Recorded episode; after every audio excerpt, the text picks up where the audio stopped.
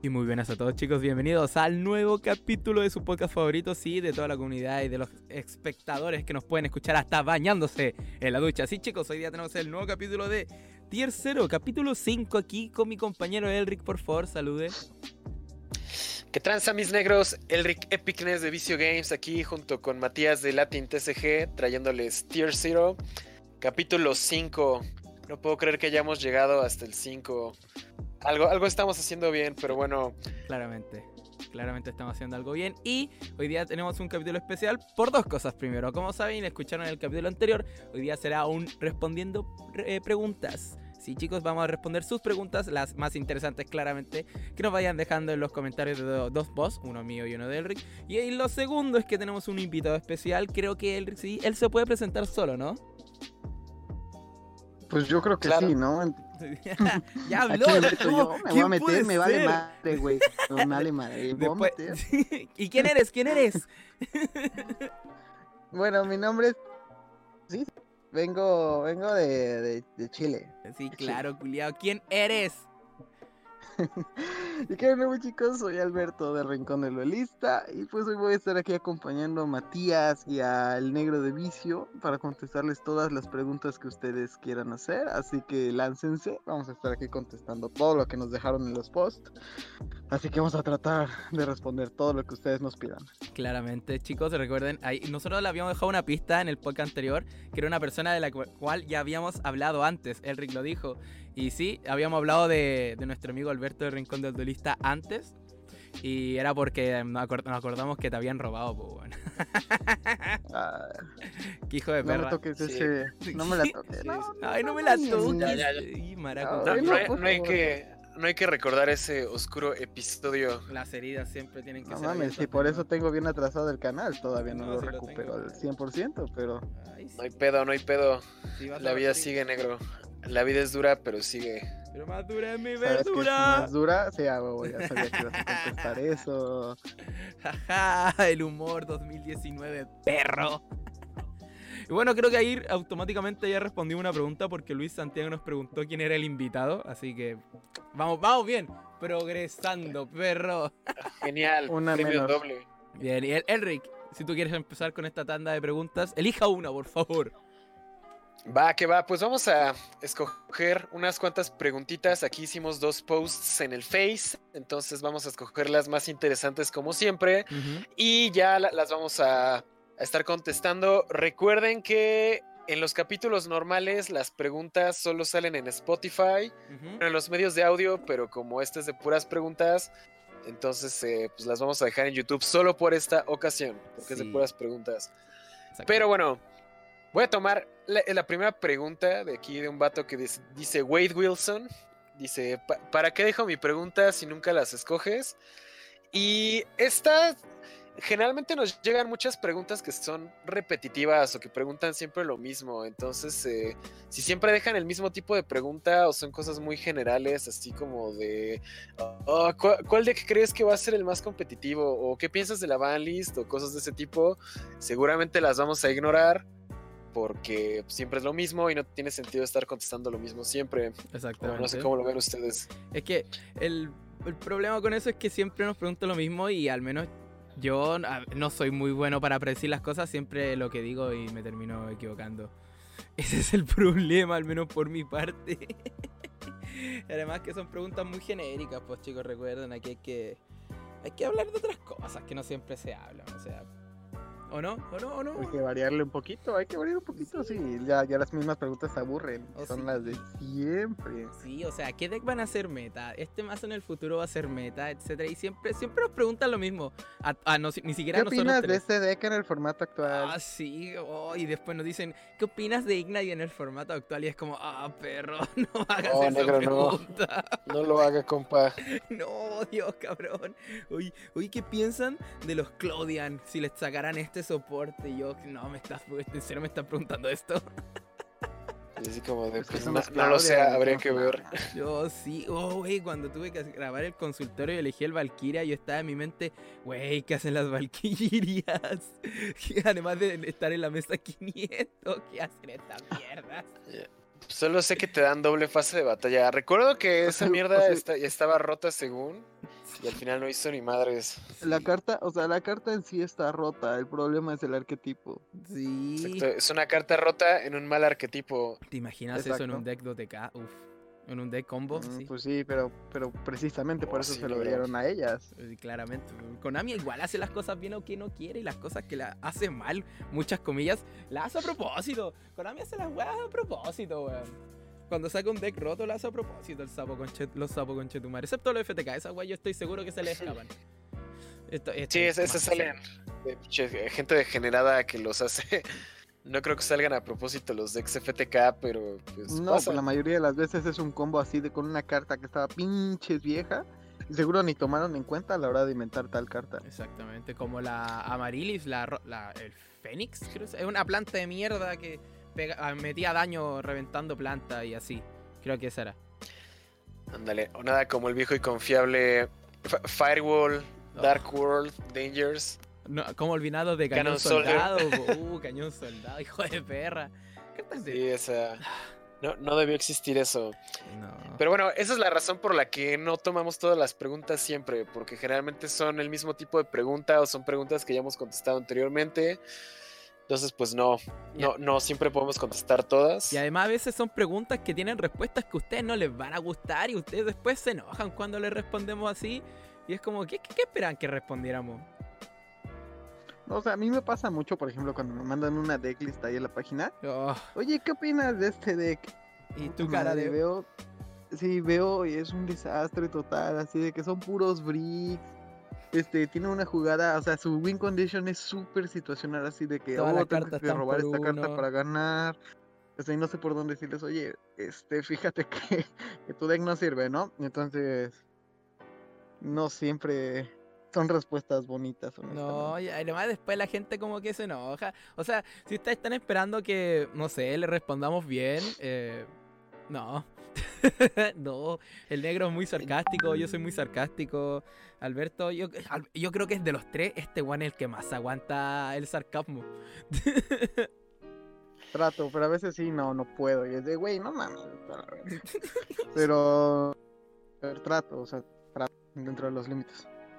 Es que tienen que decidir si quieren una respuesta real y objetiva o que nada más les digas, ah, sí está chido y vayan y valgan verga, ¿no? En un, en un evento competitivo. O sea, si llega alguien y me pregunta qué piensas de este deck y veo que el deck no, no está chido, o por ejemplo que me, pregunten, oye, ¿qué piensas de jugar este? ¿Qué me preguntaron el otro día? No sé, arquetipo random, imaginemos este Deskbot, que siempre tomo el ejemplo del Deskbot. Ah. ¿Qué piensas de jugar de Deskbot competitivamente? Y les digo, güey, pues mejor no juegues Deskbot, ¿no? Y ya como que les enojan ese tipo de respuestas, pero o, quieres jugar realmente de forma competitiva o nada más quieres eh, o quieres jugar Deskbot, o sea, tienes que escoger entre una cosa u otra, ¿no?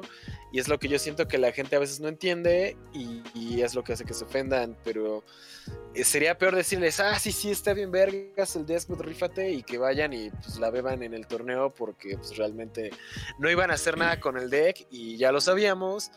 Entonces, pues es mejor decirles desde el inicio o te, enfocas bien en el competitivo y juegas algo chido o no esperes llegar muy lejos. Entonces creo, creo que es algo difícil de entender para, para la gente luego, pero pues yo creo que es mejor decírselos directo que, que, darles falsas esperanzas. Es como cuando me llega... lo tomen a mal. Es como cuando me llega gente diciendo que el, cómo puedo hacer perfumaba al competitivo y es culpa tuya, Alberto Conchetumare, que subís muchos videos del Perfumaba, el hijo de perra, weón, lo que provocáis que tenga que responder. ya tiene rato que no subo uno. Está bien, po, weón. Porque... Y precisamente lo, pues precisamente lo hago porque ya no hay manera de, de jugarlo, güey. No se puede, ya mató, perro. A menos que le saquen un link o algo así, pues no, pero chance, ¿no? Pero ahorita no, dragones, no, no, de no. Con unos dragones ¿Eh? ahí, unos Elpi, unos Los no, les pone unos dragones. Ah, o sea, pero ya sería un engine genérico que hace cualquier deck péndulo. O sea, y eso como que le quita el chiste. Entonces, ¿para qué te subes eso? Es que, le quitas la pureza al mazo, ¿no? Eres fiel seguidor de Rafa te encontré, te pillé.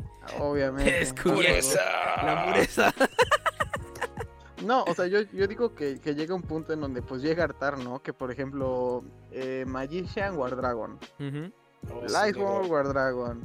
Este, no sé, Orcus War Dragon. Y pues lo único que jala ahí podría decirse, es el War Dragon. Y lo que estás presentando es el engine War Dragon. Para que veáis, pues, Entonces, Es que el no War Dragon es amor y vida, negro. Uy, ella. Sí, por eso, o sea, es, un ejemplo, porque así pasó miles de veces con varios otros tipos de engines. Es que eso pasa, o sea, yo al, al Metalfall que presenté en el consultorio tuve que ponerle War Dragon porque en serio es que es que no, hermano, no rinden. Es que, por ejemplo, el pedo con el péndulo ahorita es que ya es un motor demasiado estándar y si juegas péndulo a huevo lo tienes que jugar.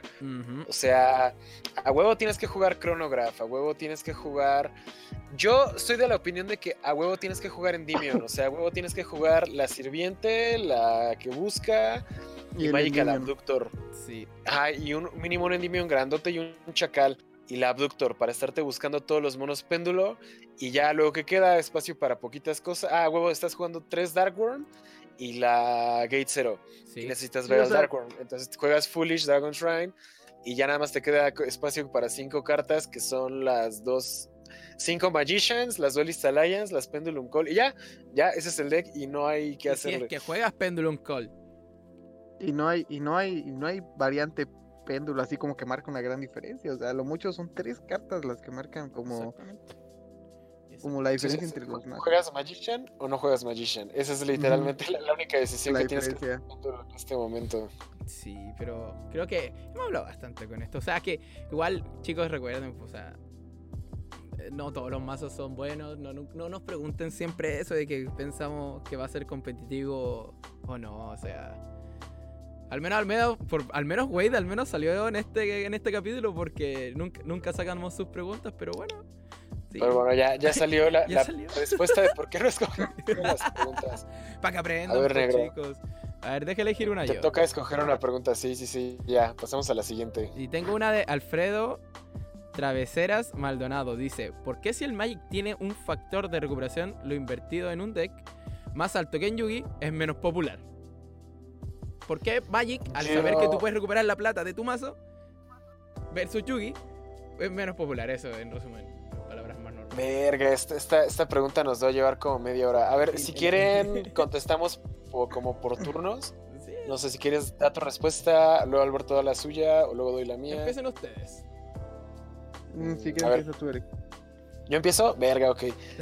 A ver, entonces la pregunta es si puedes recuperar más fácil tu Varo con Magic porque es menos popular que Yugi. Y yo digo que depende, o sea, porque em, realmente lo- los tres juegos más grandes en este momento de TCGs pues son Yugi, Magic y Pokémon. O sea, eso lo sabemos todos. Los tres grandes. Entonces, ajá, los tres grandes. Digo, obviamente, pues ya ahí, ahí tenemos el Dragon Ball Z acercándose, este, pues, lo- los de Bushiroad que quieren revivir. Entonces, eh, pero bueno, lo- los tres juegos más grandes son, son esos, ¿no? Yugi, Magic, Pokémon. Y lo que yo he notado es que la popularidad de cada juego varía según la región. O sea, por ejemplo, aquí que estamos en México, el juego más popular es Yu-Gi-Oh, pero en ciertas regiones de Estados Unidos es más popular el Magic. Y en Canadá, que ya habíamos comentado en un, en un podcast anterior, realmente el juego que más jala es Pokémon, porque ahí hay más niñitos, te regalan un chingo de cosas, el Pokémon Go está todo lo que da, entonces es, es por región. Y como aquí en, en México, eh, no sé cómo esté por allá en, en Chile, pero aquí en México, o sea, el, el Yugi es el rey. Y es el juego más popular porque salió del anime. O sea, piensas juego de cartas en Estados Unidos y piensas en tal vez en Magic primero. Sí. Aquí en Latinoamérica te dicen juegos de cartas y luego Yu-Gi-Oh, luego piensas en. TCG de Ricky Martin. Puta, Ricky sí. Martin, TCG, Bueno, Fortnite, TCG, un, te- un, próximamente. un TCG de Chayanne y yo me vuelvo meta player de esa mierda, weón. Oh, sí, negro. Entonces, güey, pero te digo, ya viene el Fortnite TCG, así que ese podría ser el nuevo rey de los juegos. Pero bueno, el, el cuarto rey. Entonces tenemos es- esa cuestión que aquí el Yugi es más popular porque eh, realmente aquí en México y en el resto de Latinoamérica Infancia. tenemos una obsesión extraña con el anime, exacto, o sea, infancia. Por eso aquí Dragon Ball pega un chingo. Tal vez no el juego, el TCG como tal, pero sí el anime, o sea, yo creo que...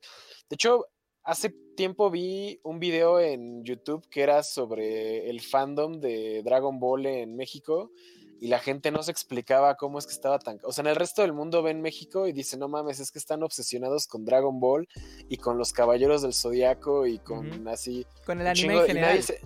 Ajá, y nadie se explica por qué. Entonces, pues como Yu-Gi-Oh tuvo anime, eh, se volvió más popular aquí en México. Y por ejemplo, Magic sí tiene, hasta donde sé, tal vez creo que, o sea, novelas, creo que tienen películas animadas y cosas así, ¿no? Pero pues, honestamente yo nunca he visto. Yo creo que son más cortos. Nada, nada de Magic.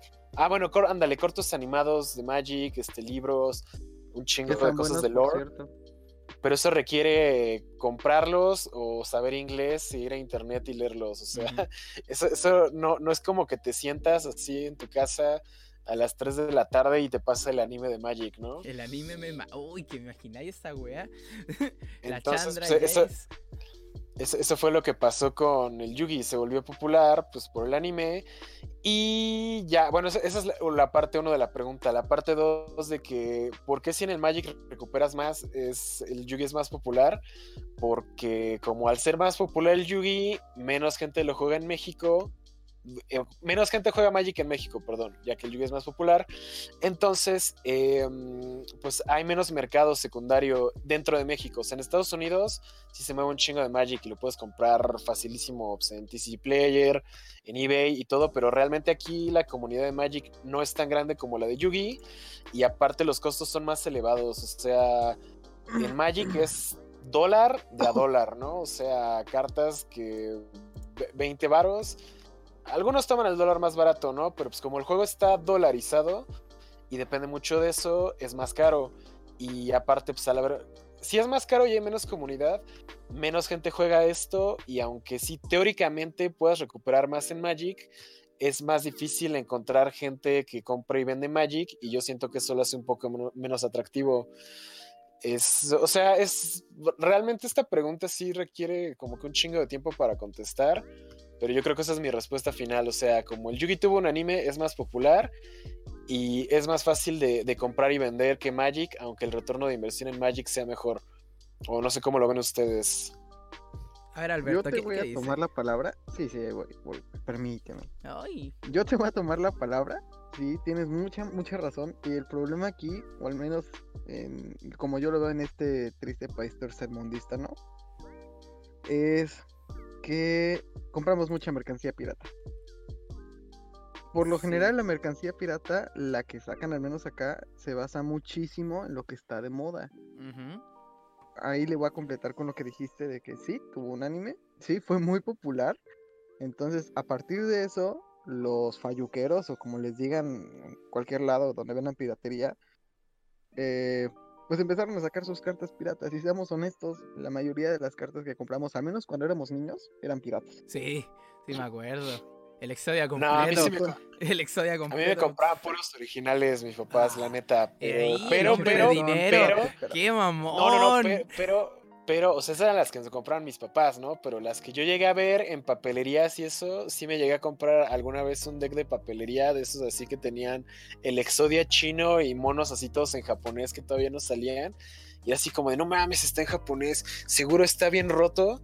Y era pura mierda. ¿no? Ándale. Pero bueno, entonces, entonces, al menos yo siento que como, cual, como la clase media baja, pues, eh, que es lo que más abunda acá en, en los Méxicos, eh, se agarraba mucho de comprar las cartas piratas con tal de estar jugando. Por ejemplo, a mí me pasó mucho que estaba en primero de primaria, llegó un amigo, fresón, fresón, con su pinche Structure Deck nuevo de, de Joy, original y todo, y todos, no mames, ya salieron las cartas, que no sé qué. Y vamos Sí, o sea, tener Yugi en la escuela era... Sí, sí, era, era, no, siempre había. Entonces ahí vamos todos con tal de jugar entre todos y lo más fácil que encontramos en la esquina, casi de, de, donde fueras a buscar, es la carta pirata. Entonces yo creo que a partir de ahí como que ya sé, como dices, nosotros somos muy muy apegados a lo que con lo que crecimos, o sea, por eso Dragon Ball, todos vieron Dragon Ball en Canal 5. Infancia. Dragon Ball. Infancia. Entonces todos se pegaron a eso y por eso creo que le tienen como que un cariño más fuerte a eso que a otros juegos de cartas. Este, bueno, esa es una parte. La otra es como tú dices, por sectores, la verdad, los que juegan Magic son adultos. o sea, y me refiero a adultos grandes. Porque Magic es el papá de cualquier TCG. Sí. Fue el primerito, entonces no vas a ver a los chavitos que crecieron viendo Yugi jugando Magic, güey. Nadie en la vida. No, o sea, de hecho lo que yo he notado aquí en mi ciudad es que es que aquí lo que más hay es Yugi y sí hay Magic, pero el Magic está físicamente separado. O sea, para ir a la tienda de Magic del centro tienes que recorrer como 5 o 6 kilómetros mínimo. O sea, está hasta el pito. Y lo que sucede es que muchos que juegan Yugi cuando cumplen como 22 o 23, que es lo que hablábamos del ciclo de vida de un jugador, eh, se retiran. Entonces es o te retiras del Yugi y ya no juegas nada, o dicen él, el Yugi está culero y se pasan al Magic, pero son banda que ya tiene 22, 23, 25 años en adelante y se quedan en el Magic de 25, 33, ya hay güeyes que tienen como 40, mientras que en el Yugi ya la gente así empieza a desertar por mucho como a los 34, ya es cuando ya, ya, se, se, se van, ¿no? Entonces tienes mucha razón en eso. Sí, eso sí, este, y además, como te estabas diciendo de la región aquí, la neta, por el, por la primera razón que te di, no, no, no, no hay como que un público fijo para Magic, o al menos no en mayoría, porque, pues, la neta, todos nos agarraron, agarraron chavitos para meternos este medio vicio, por así decirlo. Usa el vicio. Negro ocupo el vicio. El vicio. Entonces, pues ese, es el pequeño detalle, al menos por mi parte. Por eso yo pienso que no hay como, que aunque tiene, sí, vas a recuperar más con Magic, no vas a encontrar quien te compre ni con quién jugar, al menos no tan fácil. Entonces por eso mejor se pegan al Yugi, que es como lo que la Populi le gusta más. Exacto, el Yugi te lo pintan como el juego de pobres, aunque realmente no es de pobres si lo juegas a nivel competitivo pero pues el, Magic como que se pinta como algo más fino, más exclusivo, ¿no? Así incluso sí, un jugador de Magic de esos que, o sea, no todos, no todos, conozco muchos jugadores de Magic que son muy buen pedo, pero el estereotipo es que la mayoría como que se creen más educados o más refinados y cuando escuchan Yugi es así como más oh, conocedores. ¿Juegas ese juego de niños? sí, de niños. Magic es el rey de los juegos. Ajá, entonces como que e, ese estereotipo de jugador de Magic yo creo que es lo que hace que no sea tan atractivo porque dices, ay, ¿para qué quiero jugar con todos esos mamones? Mejor saco aquí mi deck este Chainborn y vamos a jugar Yugi de 200 varitos, ¿no? Entonces yo, creo que eso es lo que le falta al Magic para popularizarse, ser un poco más accesible a, nuevos jugadores. Aunque realmente, si lo pensamos, sí es más accesible porque ellos sí regalan un chingo de demo decks y hacen open house y todo pero aún así queda como que el estereotipo de que, oh, soy refinado y juego Magic y como que la gente no se quiere acercar. Entonces está, muy cagado, pero pues sí, es, lo que sucede. ¿Tú cómo lo ves, weón? Es que yo siempre los juegos de cartas lo asocio con el alcohol y cada juego de cartas es como un, alcohol distinto. Mira, por ejemplo, Mito y Leyenda. mira, en Mitos y Leyendas es ese, alcohol barato que te hace daño y que cuando te tomas mucho, mucho, el día siguiente estás... ¿Cachai? Eh, Pokémon y Yugi son vodka. ¿Por qué? Porque es el típico. escucha, porque es como el amor adolescente. Cuando eres joven, tú tomas vodka porque es para ocultarlo de tus padres porque no te deja al olor a alcohol. Sí, porque no huele. Ya, y es como un amor adolescente. Y el, Magic es como un trago más, más de grande, es como ron o whisky, porque es más fuerte. coñac. coñac. Sí, algo así. Es que no quería decir algo tan refinado porque está dentro del meme lo que tú estás diciendo. ok, ok. Ya, pero el tema es eso. ¿Por qué? Mira, el Yu-Gi-Oh! y Pokémon es un juego más de niños al fin y al cabo. Tú ves los colores de las cartas y tú son mucho más destellantes, son mucho más brillantes. El target de Yu-Gi-Oh! Pokémon son eh, niños se hace ahora que se, que se cumple esto, no, es otra cosa. Entre comillas. se supone, pero se ve... Es una verdad a medias. Sí, es, Una, es, Una, verdad a medias, pero si tú ves la, la, producción de las cartas y el color de las cartas, son colores muy vivos. Muy, muy raras veces ves diseños o que son bien oscuros, dígase un Borny Navis, eh, sigue estando dentro de un recuadro de qué? Color medio naranja, café, con combinado de eso, que se ve muy fuerte, muy vivo, versus, no sé, una carta de Magic, que es un pan, una carta negra, que son las cartas como más darks, por así decirlo, eh, con un diseño que está... Verde, verde muerto. Sí, y son cartas como con un diseño. Entonces, primero a los niños, generalmente eso los rechaza bastante. Y no agarrar a un, juego que no te agarre de niño es muy difícil que te termine agarrando después. Y además, el factor de edad es un factor muy importante. Como decía Enrique, el rango de edad de los jugadores de Yugi, ¿hasta cuánto es? Es como de 17, 18 a máximo 22, 23 años. Y ya de ahí te gradúas a Magic. Y eso es el o te retiras. Eso es el promedio, porque todos sabemos que sobre 23 años hay jugadores. O sea, Enrique ah, es mayor que yo, creo, si no me equivoco. Eh, Soy yo. tengo 26, casi 27. Hijo de perra. Y, y si podemos seguir avanzando, no sé, por ejemplo, los jugadores como Galileo tienen mucha más edad, etc. Y lo que pasa en Yugi hay dos cosas. Al final es tú piensas en el retiro y puedes generar dos preguntas. ¿Quiero seguir dentro del juego o quiero retirarme ya y emigrar a otro juego? Y si no, retirarme directamente. Bueno, son tres cosas. Lo que muchos hacen es volverse jueces, si te has dado cuenta. Que si bien no te gusta el juego, o sea, ni si bien no quieres seguir jugando, pero quieres seguir metido en el juego. Sí, o vendedores, pero. O vendedores. es que ese ya, ya, ya, ya, es otro tema que vamos a tocar otro día. Ese, es otro, ese ya es otro tema. no, no, salirnos tanto, pero sí. O juez o vendedor. El otro es cambiarte a otro juego. Generalmente te cambias o a Pokémon, que porque Pokémon todos lo conocemos, ¿cachai? Diversión, ay, mi Pikachu y la mierda. Eh, o Magic. Todo el mundo cree que es más barato y más accesible el Pokémon hasta que te das cuenta de que la Tapule le cuesta mil baros cada una. y están todos los mazos por dos.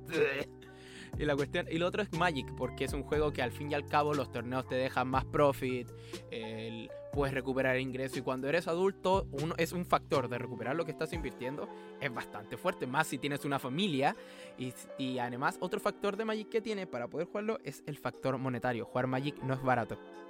Y por más que tú puedas recuperar la inversión, sigue siendo un juego caro. Porque si tú quieres estar siempre jugando estándar, que se, o T2, si no me equivoco, que es el juego competitivo como línea competitiva oficial. Es como jugar. Sí, según yo es estándar. O sea, como el equivalente al avanzado en Yugi y el también estándar de Poké es el estándar en Magic. La weá es que mantener tu mazo actualizado para estándar es caro. Porque va rotando siempre. En Pokémon. Siempre tienes que tener las cartas. En sí, y si no las tienes, consíguelas. Sí, y eso al menos Magic lo maneja de una forma magistral porque muchas de las cartas las van reeditando y te permiten usar la versión antigua de la carta porque la carta en sí, dígase, el Lighting, pego 3 daños. Pero espérate, hay una carta más vieja que se llama Lighting, pega 3 daños y cuesta el mismo maná y es del mismo color. O sea, es un color rojo, te pide uno y uno, uno rojo. Ah, tengo este, ¿puedo usar este en vez de conseguir mesa? Sí, sí puedes. Ah, ya y te ahorras ahí un lighting. No te vas a ahorrar la mayor cantidad del mundo, pero es un ejemplo. También cada bloque de Magic tiene ese como eh, una expansión como que saca muchas cartas antiguas de nuevo al lanzamiento, lo cual te permite jugar esas cartas viejas. Entonces, si eres nuevo, te las puedes conseguir. Si eres viejo, no gastas dinero.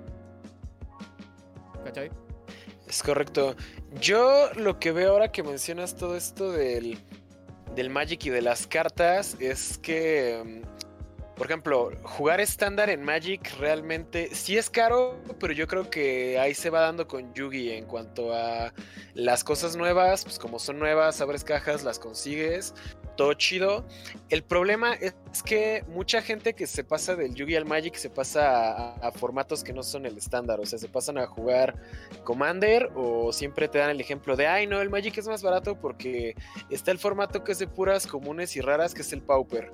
Y juegas torneos de Pauper y está bien chido. O sea, en teoría sí está bien chido, pero el problema es que como todo el mundo quiere a huevo jugar Commander y a huevo jugar Pauper, entonces casi nadie te suelta las cartas. O sea, teóricamente valen más una vez que ya las tienes y ya las consigues y las quieres vender, pero conseguirlas está bien cabrón. Entonces, ¿qué haces? ¿Juegas estándar o no juegas? Y ya los que juegan Pauper pues son los que van así como que juntando sus comuncitas y sus raras y ya se van armando decks, pero realmente ese es un, ese es un freno al que muchos amigos se han topado con el Magic, que quieren, quieren jugar, tienen el dinero para jugar, pero como las cartas se usan en chingo mil formatos, nadie se las quiere soltar y no puedes juntar tu deck. Entonces yo creo que esa es otra razón por la que es difícil jugar Magic en, aquí en México donde no hay un mercado tan grande. Y es que también... Como nadie te suelta lo que necesitas, pues estás jodido y es que también, además, la misma publicidad del juego se va haciendo en sí.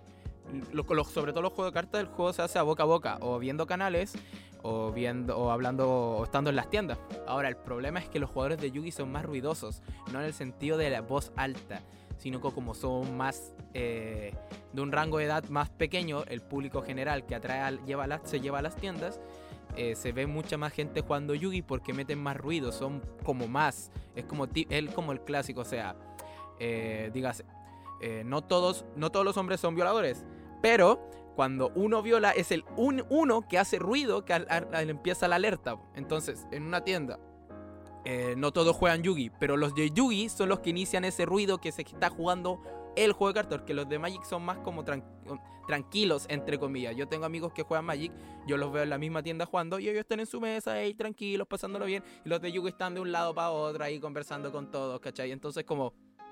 Tienes cambios, tienes cambios, tienes cambios, bro. Cambio, cambio, así como lo, lo... Ah, como estos buenos en South Park, cuando está el, capítulo cuando hay muchos vagabundos en la ciudad. Cambio, cambio, tienes cambio, cambio, tienes tres cambios. Los jugadores de Yugi viven de cambio. Son, buscando cambios. Cambio, cambio, tres carpeta, cambio, cambio. y, eh, lo menos, bro. Al menos yo lo veo por eso. Y, además, eso sí, Magic tiene esa, como tú dijiste, que igual ah, en los eventos de anime o algún evento ya especializado de TCGs, siempre hay un lugar donde están enseñándole a la gente Magic. ¿Cachai? Y siempre están. y eso es algo que falta en Yugi. Sí, pero Muy cabrón. Y lo otro que también pasa es el sistema de juego de Magic. El tema de estar cargando manás no es muy amigable. Cargar energías a un Pokémon es, sí es amigable porque no estás fuera de como que tú puedes hacer lo que quieras. Sigue, en Pokémon tú puedes seguir haciendo lo que te quieras, pero está esa pequeña traba que le da en forma técnica tempo al juego, pero aún así es para que no te pases tan de verga. En Magic, el el juego es lento, entre comillas, para un jugador novato. Dos mazos novatos jugando entre sí es muy, muy, muy lento. Oh, es eterno, sí, porque como pues tienes muy poquito maná y los efectos que puedes hacer con tu maná no están tan chidos, entonces sí es un problema. Exactamente. De hecho, a mí y en no me gusta no pasa eso, güey. Que tenga Summon Sickness y sistema de maná o de energías. O sea, siento que... No, es que yo siento que son sistemas que están diseñados para alargar el juego artificialmente. o sea, yo sé que van a venir jugadores a mentarme la madre y yo mismo, culiao. yo siento que son restricciones artificiales, o sea, sí de balance, pero para extender artificialmente las, partidas. Eh. Opinión mía, puedo estar mal, pero así es como yo pendejo. lo veo. Pero fíjate que... Ah, iba a decir algo más de los tragos, que Choque Héroes es como esa cerveza que te cuesta medio dólar. Y está pésima, oh, es malísima. Güey, Carta Blanca es otro pedo, negro. Así que. Ah, y los juegos, de, los juegos de Buchiro son como ese trago extranjero que sabe raro, pero cuando te acostumbras te lo sigues tomando igual. Niégamelo. Niégamelo. sí, más o menos. Mi analogía de los tragos es perfecta, weón. Leve, leve, leve la nieve. Ay, sí, el ¿Qué vaya a decir Alberto? No, el Yugi es como la piedra, güey. Pero es piedra el Yugi. el Yugi no es alcohol, el Yugi es piedra. Güey. Hermano, tú pensás en otra cosa. Tú pensás en drogas duras, pues yo pienso en solo en drogas legales, pues, ¿Qué te pasa? ¿Qué es lo que le quieres enseñar a los niños? ¿A usar el vicio? Ocupo el vicio negro. ¿Cómo se llama su canal? ¿Cómo se llama su canal? Vicio. Vicio, sí. El vicio. A ver, no sé, ¿alguien más quiere opinar algo? Alberto quería decir algo. No, yo estoy bien, gracias. Ay, maraco culiao. Este men. Bueno, te toca escoger la siguiente pregunta, Alberto. Mm, a ver, a ver, a ver, a ver. Mm. Vamos, ah, ¿quieren hablar de la lista del mundial? Ah, sí, tú, tú, elegís la pregunta, ah. hermano. tú, tú, escogiste la pregunta, exacto. Es que estoy eligiendo dos. No, elige una, una monedita. Tira una monedita, un pesito. Bueno. ¿Ya eligió? ¿Qué opinan acerca de la banlist de TCG? ¿Se enfocan en beneficiar el de que buscan vender? ¿O más balancear un poco el juego? ¿Eso de quién era? Esa, pregunta está buena. ¿De quién es esa pregunta? ¿De quién? Alan Espino. Dale, dale, dale. Entonces deja buscarla para darle like porque para no... Eh, Preguntala de nuevo, hermano. Eh, está? A ver, si quieres, empieza tú a contestarle a Alberto y ya cada quien da, su opinión como lo estamos haciendo. No, prefiero que empieces tú. Me tengo que mover un momento, por favor. Uy. Uy, Mira, no, el, el eso- eso invitado no y así haciéndonos trabajar más de la cuenta, ¿no? A ver, que empiece Matías esta vez, porque yo, yo empecé la de Magic. Ya, mira, entonces- Al- Alan Espino, para, re- para decir la pregunta un poco más alta, nos pregunta: ¿Cómo es su opinión acerca de que la Bali de TCG se enfoca más en beneficiar al deck que busca vender Konami? Más que balancear un poco el juego o dar la oportunidad a otros decks, considerando sea esto cierto o no. Por ejemplo, Sarryuja, el cual es una carta muy fuerte, la cual no tocará ni un poco, por el hecho de que va a salir el Duel Devastation. Esto siempre se. est- Esta pregunta se genera porque si tú ves la lista de OCG, siempre las listas de OCG, si no bien son más asesinas, son más dirigidas a nerfear, nerfear los mazos. Se hace en mayor o menor medida, siempre ocurre esto. Y en TCG generalmente ocurre que las decisiones de la lista están basadas en términos de plata. Si bien muchas decisiones igual las hacen para que el juego se balancee haciendo toques que en OCG igual no son necesarios o hacen toques distintos en, OCG. Eh, dígase la multiroll versus que multiroll en OCG creo que si no me equivoco no está tocada. Bueno, los, los radioescuchas podrán decirnos lo contrario. No, mu- Multiroll está 3 en OCG, pero. En- aquí- Bueno, termina tu respuesta, yo de la mía ahorita. Sí, acá está, la tiraron a uno, lo cual sí es, es una muy buena decisión, pero, pero, Engage, que es otra carta peligrosa, no fue tocada porque también fue salida en un producto reciente, que era el Battle of Legend, que todos sabemos que Battle- el Battle of Legend venía Winter Anchor y también venía lo que es eh, Engage. Y si bien Multiroll también venía en Battle of Legends, es que no era de las cartas. No vino en Battles of. Legends. ¿No venía? Bueno, y si igual No era venía... de las caras. Bueno, igual si no ve, si venía, no era de las caras, de las cartas que decía yo me voy a comprar Dark Sabers, ¿cachai? No, ah, bueno, Dark Savior sí. No, no, pero si en Battles of Legend no venía multi. Ya, pero venía. Winter Anchor y Engage, si no me Anchor, equivoco. Engage, Afterburners y Rey, y ya. Ya, bueno, Rage para el tema de subirle la rareza a la carta, una carta que igual merecía ser secreta, pero bueno. El tema es ese, que al fin y al cabo, es- uno sí se llega a dar cuenta de eso. O sea, por ejemplo, War Dragon LP debía ser tocado, baneado. Pero bueno, sabemos que va a venir el deck Rocket, sabemos que a, un Magi- a los péndulos les podemos dar más soporte, sabemos que Péndulo se está jugando con, con dragones. Entonces, ¿por qué vamos a Entonces, ¿Para qué vamos? Me... Sí, y, y no son. Y Magician no es un deck fuerte, el deck Rocket aún no sale. Si bien existe Thunder, ¿para qué? Thunder solo ha ganado un, una- un, un continental. Salamandra, Salamandra ha ganado mucho, toquémoslo. ¿Y por qué, por ejemplo, Salamandra, que fue tocado, que es un, es un, deck, bar- es un deck de estructura, que puede sacarle más profit? ah, Es que ahí sí hubiera sido, se vería muy descarado. Konami hace esto, de es sutil, sutil pero obvio. O sea, tocó el Salamandra sabiendo que igual le podía sacar mucho más dinero si no lo tocaba, pero tenía que tocarlo porque se estaba pasando de mierda y lo, lo tocó duro.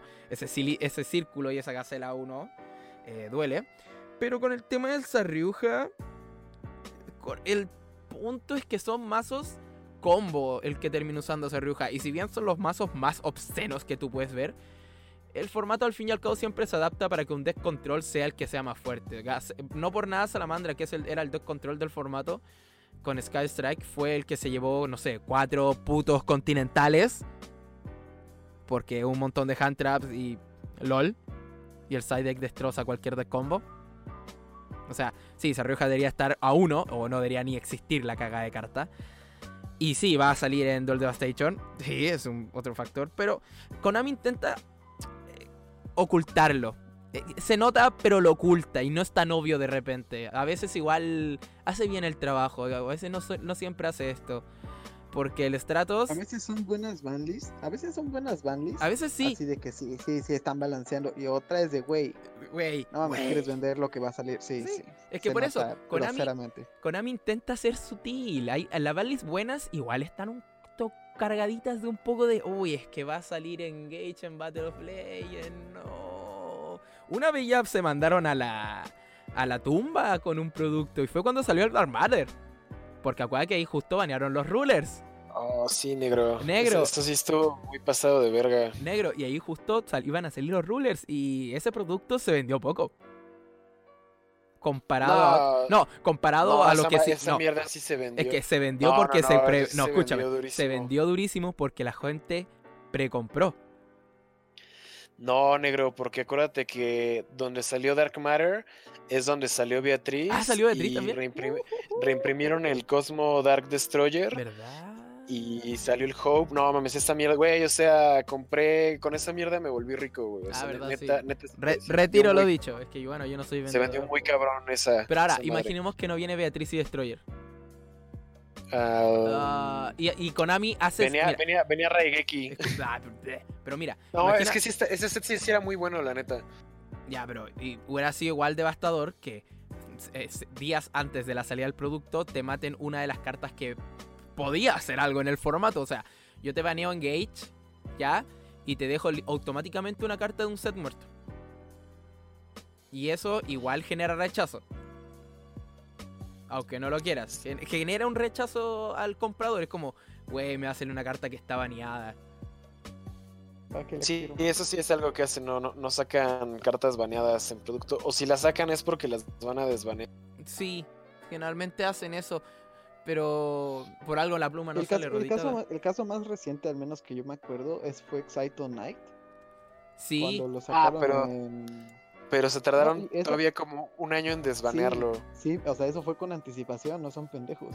Es que ahí Konami la anunció. O sea, chicos, ustedes, Konami, Konami nada, no hace nada. A, a, propósito, a propósito, todo está planeado, es como una, es como un poquito, ¿cómo se puede decir? Eh, conspiranoico. Pero, güey, eh, Konami es una empresa muy lista. me acuerdo una vez cuando banearon Firewall Dragon. Todos nosotros, todos los creadores de contenido, estábamos pidiendo que Firewall se baneara, se baneara, se baneara. Y cuando lo banearon, el, el, mismo día de la banlist, yo leí el comentario de la, de la mami Julia, nuestra big boss de los, todos los ñoños, la Julia Helbert. Ella puso en un comentario, si no me equivoco, en Adjudication que decía Ahora estoy esperando que los, los youtubers se adjudiquen el logro de haber baneado Firewall Dragon. Bueno, ah, la, gente de Konami sabe. Y, están atentos a todo. Ven, el contenido. Es que eso del Firewall estuvo bien cagado porque, o sea, fue tanto el hate de Firewall que acuérdate que en todo lo que Konami eh, publicaba, un chingo de gente llegaba y les ponía ban Firewall, ban Firewall, ban Firewall, ban Firewall. Y se salió de control esa mierda. Y había dos lados, ¿no? Los que creían que iban a banear Firewall porque Konami ya estaba hasta la madre del Ban Firewall. Y otros que decían que no lo iban a banear porque como era monstruo del anime, que tenían que sacarle más jugo. Pero pues al final sí lo banearon. Sí, entonces, y, lo peor es que después cuando pasó eso en el anime, Firewall desapareció por completo. Ah, sí, ya no, ya no, ya no lo usa, ahora se basa mucho en The Code No, y lo peor es que ahora sí, salió un Firewall Dragon nuevo.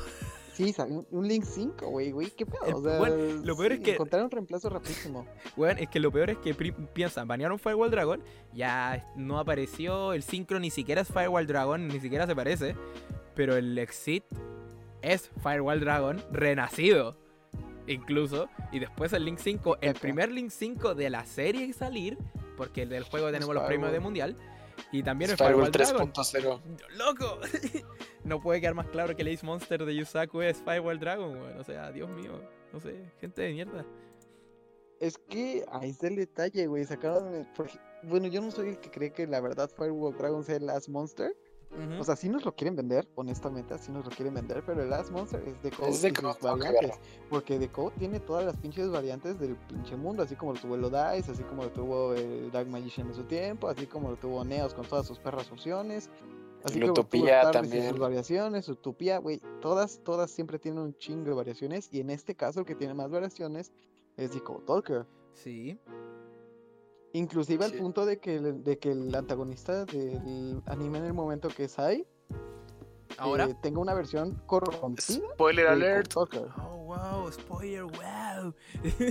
sí, vos se llama. Me quedé como en el capítulo 20 de Brains y me dio a seguirlo. Yo lo dropeé. Yo la verdad solo lo veo por los memes. Solo estoy al tanto por los memes. Spoilerme. O sea, preferí ver JoJo's que ver el anime de Yu. Fue una gran decisión, negro. Fue una gran decisión. Fue la mejor decisión de tu vida. Eres un imbécil, Alberto Conchetumare. Sí, o sea, tienes que ver JoJo's. Requisito para escuchar este podcast es ver JoJo's. la neta sí está muy vergas. O sea, yo pensé que era puro mame y que iba a estar culera, pero la neta sí está chida. O sea, empieza de una forma y en donde voy ya es completamente diferente. O sea, no tiene nada que pinches ver, pero te llevan la historia de, formas que no puedes dejar de verla. O sea, neta está chida. Sí, pero volviendo al tema, yo ya, ya, respondí y, y, ahora usted hágalo porque sí. Con mi culiado. A ver, quiere, ¿Quieres seguir o sigo yo, negro, Alberto? Albertito, Albertito. Sí, te toca, te toca. ¿Seguimos hablando de la Maris? No. Sí, es la misma pregunta. Ah, sí, pues sí, la ah, pregunta de, de Entonces, sí, sí, yo, yo soy de los que piensa mm, que ahí tienen de los dos moles, la neta. Este, Konami hace las cosas medianamente para balancear, honestamente hay situaciones en las que el juego se sale de control y tiene que banear cosas que aunque le estén dando varo, rompen el juego. Ejemplo, los pinches Pepe. Ah, sí. Balis de emergencia. Güey, salieron, los Pepe, no me acuerdo, una semana, dos semanas, güey. Balis de emergencia, a la chingada los Pepe. O sea, y era lo nuevo, era lo que estaba vendiendo, y aún así, a la chingada. Y en el sentido de que no lo sacaron de meta, pero sí les, pero sí les bajaron un chingo el poder, güey. Sí, y solo pudieron jugar un evento. y el Plushfire y el Changotecla, no, es que sí estaba muy obsceno ese pedo. no, sí, era una porquería, era una porquería. pocos decks, pocos decks salen para requerir una banlist de emergencia. Sí. Entonces, aunque les esté dando varo, si el, de verdad el juego se está pasando de roto, ahí es cuando ya balancean. Ahora, en el otro sentido, es que las bandas luego la sacan a conveniencia de matar formatos para vender el nuevo producto. Sí, pero es que eso es que o hacen eso o hacen Power Creep. Y el Power Creep este es más cagadísimo aún. Sí, sí, sí, sí, pequeño detalle, es lo que pasa. También luego, bueno, ¿cómo le, cómo, ¿a quién le pasó así? ¿A qué campeón mundial le pasó así? No me acuerdo, pero de, como, de, como de ese estilo. Ajá, ¿respecto a qué o qué? A Power Creep. Al Power Creep. Eh, Blue Eyes. Telar Knight. El telar, el telar, justo estaba pensando en el telar. El telar, güey. Necros, eh, eh, esa final, esa final, güey. Necros, el deck del momento, güey, que estaba partiendo madres a todos. El telar de pura pinche cagada, güey, le gana por el control. Sí. Y lo peor es que, de eso, güey, güey, el Necros, acuérdate que en ese, en ese mundial estaba tocadísimo. Y aún así estaba partiendo madres, güey. Es que era Galileo, o sea, es Galileo. Sí, sí, sí, sí, honestamente. honestamente sí. Pero ahí, ahí fue bastante roto. O sea, todos estaban diciendo, no, pues que le irán a tocar al Satellar, le irán a tirar el DN, le irán a la Counter, yo qué sé, güey. No le hicieron ni madres y se murió Nada más Reinforcement of the Army a uno. No necesitaron tocar nada más. Y fue el Además, power. Rota los equipos que le parten su madre. No, no ya estaba, estaba, estaba uno. No, estaba, uno desde, desde, el Necros, desde el Necros lo pasaron a uno. No, cuando hicieron la. Estaba 300 no, porque yo. No, hazme caso, hazme caso, hazme caso. no, no sí lo tocaron yo, tengo el telar, yo tengo el telar, yo tengo el telar, güey. Es el, es el deck de mi hermano. El Necros era el que yo jugaba. Entonces siempre estamos a la expectativa de que este. de qué le teníamos que reparar. O sea, yo desde antes estaba viendo como qué le tenía que reparar para cuando llegara la banlist y estaba preparándome como así, no, pues con los péndulos puedo hacer esto, esto, otro. Y al final lo único que pasó fue que pusieron rota 1 y todos los planes que hice se fueron al diablo. Sí. Y, Entonces por eso sé que por eso sé que Rota se fue a uno después del mundial. fue el único que tocaron y a partir de ahí el Telar cayó. Güey, pero piensa, al menos al Telar le tocaron ya Rota. Oh, wow. Gran carta Telar. Pero al Blue Eyes no le tocaron nada. Eso sí. E, e, igual, igual salió este mundial. ¿Qué mundial fue? El siguiente. Sí, o sea, güey, todos saben, no, que le iban a tocar al Blue Eyes. Y yo, pues mi mente... creo que le van a tocar la melodía, la guitarra. Yo mi mente. No mames, no pasa nada. Y en mi mente estaba como con tu madre, el Blue Eyes ganó un mundial, güey. Oh, Dios mío, que el siguiente lo gana. Honestamente ganó porque no había nada más. Claramente, esos dos mundiales están tan amañados para que ganaran esos dos mazos con madre. Lo mismo el siguiente, el del Dino, pero al Dino lo tocaron. Al Dino sí lo nerfearon muchísimo. No, el Dino, el Dino sí. el Dino, sinceramente, yo opino que es una bomba de tiempo, güey. Sí, el, que, no, lo que pasa es que en ese formato es que a mí me molesta mucho que el mundial no lo gane el mejor mazo. Porque el mundial de Dino era de Zodiac. Era el mazo. Sí, lo, lo, gana, lo gana el deck, el deck menos, hecho mierda, exacto. Sí, pero puta, eso siempre pasa. El, el más o menos hecho mierda siempre va a ganar. Pues, o sea, LOL. Pero es que el problema es que el mundial es un formato tan aparte. Es como jugar un torneo de tiendas y. Juguemos torneo no meta. Oh, formato mundial. Eso sí. Pero bueno, ya para cerrar, como al menos mi opinión, es que, como dices, Konami no es pendejo, güey. Pero ante todo, o sea, sí se, podrán hacer servicios a la comunidad y lo que quieras. Antes que todo son una pinche empresa. Sí, pues, o sea. Y el punto de una empresa es que estén vendiendo constantemente su producto. Obvio, güey. Al, menos aquí en, en TCG, eh, las banlis se hacen más para promover productos que para balancear, como es el caso de OCG. En OCG, luego tocan motores que ya llevaban rato jugándose. Este, pero en TCG luego lo hacen casi de manera instantánea. Sí, y además, esta situación de que hoy estás tocando cosas como para vender, se generaba mucho más cuando las banlis eran cada X tiempo.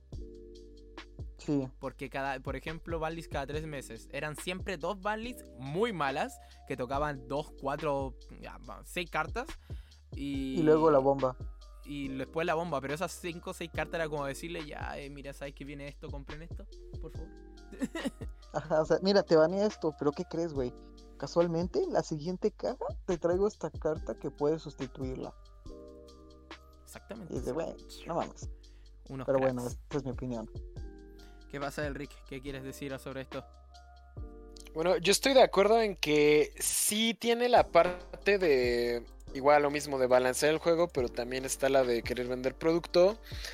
Aunque yo siento que la gente lo ve de una forma o sea, es, retomando el tema de OCG contra TCG, la gente siempre es así como de, ay, el OCG es más justo porque no lo hacen tanto por vender, pero pues realmente no es que el OCG esté más, más balanceado, o sea, digo, tienen Maxia 3 y Crystal Needle Fiber, que son cosas que no deben existir en el juego, y son cosas que siguen vendiendo, o sea, el, el, Link Brains Pack 1 estoy seguro de que se sigue vendiendo, se sigue vendiendo, se sigue vendiendo. Y entonces, eh, pues yo, esa sí me parece a mí una decisión motivada por dinero, ¿no? Porque, pues digo, realmente el único link relevante de ahí que se sigue usando es Needle Fiber primero. Eh, Electrum no sirve en OCG porque pues, todo el péndulo está tocadísimo. Y Solde, tal Hace vez. poco nomás el péndulo bajo de como uno de los mazos más jugados. Y eh, piensa Entonces, que actualmente es de los más jugados también. Exacto, o sea, se está jugando el Cefra más que todo lo demás en, en OCG porque realmente todos los demás motores, o sea, el Magician y, o sea, el Endymion pues, está, está completo, pero fuera de eso, la neta, el péndulo está tocadísimo en, OCG. Pero entonces, eh, yo creo que si hacen la banlist tanto para favorecer ciertas cosas que quieren vender, pero en otros casos sí les vale super verga así totalmente. Por ejemplo, el, el, Cosmo, o sea, llegó un momento en el que el Dark Destroyer se fue a dos y todavía estaba siendo vigente el Cosmo. Igual ya puso Alberto el ejemplo del Pepe. Que, o sea, tres semanas y ya lo turbobanearon. Y yo creo que el ejemplo más descarado de que aunque se esté vendiendo les vale verga fue el Zodiac y el True Draco porque Acuérdense de hace. Oh, ya fue dos años que, salieron las latas, salieron las megatins.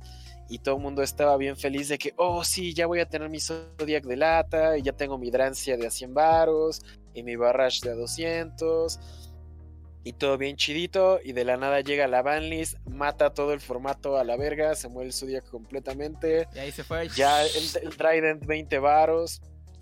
Entonces, o sea, si realmente hubiera sido solo por vender eh, hubieran, dejado un formato libre para vender un chingo de un chingo más de latas, porque o sea, vendieron un chingo, pero vender un chingo más y ya luego banear todo. Entonces, eh, yo creo que ahí sí es, fue más cuestión como de balancear el juego. Pero pues obviamente te vendieron primero las latas y te sacaron la lista después. Entonces, eh, yo creo que, pues sí, sí son las dos partes, pero siento que ni es 100% económico ni es 100% por balancear el juego y que tampoco OCG es mucho más justo porque pues no mames, tienen cosas degeneradas que nosotros no queremos tener aquí. Entonces, eh, pues, es, yo creo que es una mezcla, o sea, como que darle gusto a la comunidad y al mismo tiempo eh, resolver problemas. Sí, sí, o sea, resolver problemas, vender, pero pues también eh, darle gusto a la comunidad. Por ejemplo, el deck donde yo siento que sí se superpasaron de verga, pero sí lo merecía, era el Dark Warrior el año pasado porque pues, ese deck ah, estaba estupidísimo, o sea, era, era, una super mamada y cuando llegó la banlist fue de lo primero que tocaron. Y eso que justamente acababan de sacar los, eh, los decks legendarios, donde prácticamente con tres decks legendarios y algunas cosas más, una Isolde y otras mamadas, ya terminabas el Dark Warrior. Y ese Dex, la neta, si resolvía, era, era un prácticamente un, un, FTK. O sea, era un insta-win. No te puedes quitar esa mamada de ninguna manera. El rongo. El rongo bongo, exacto. Entonces, ah, eh, pues esa es, una, esa es una lista que, aunque tenían producto que querían vender, como fue la Special Edition de Soul Fusion con las Summon Sorceress, que usabas las Sorceress para completar también el combo del Dark Warrior.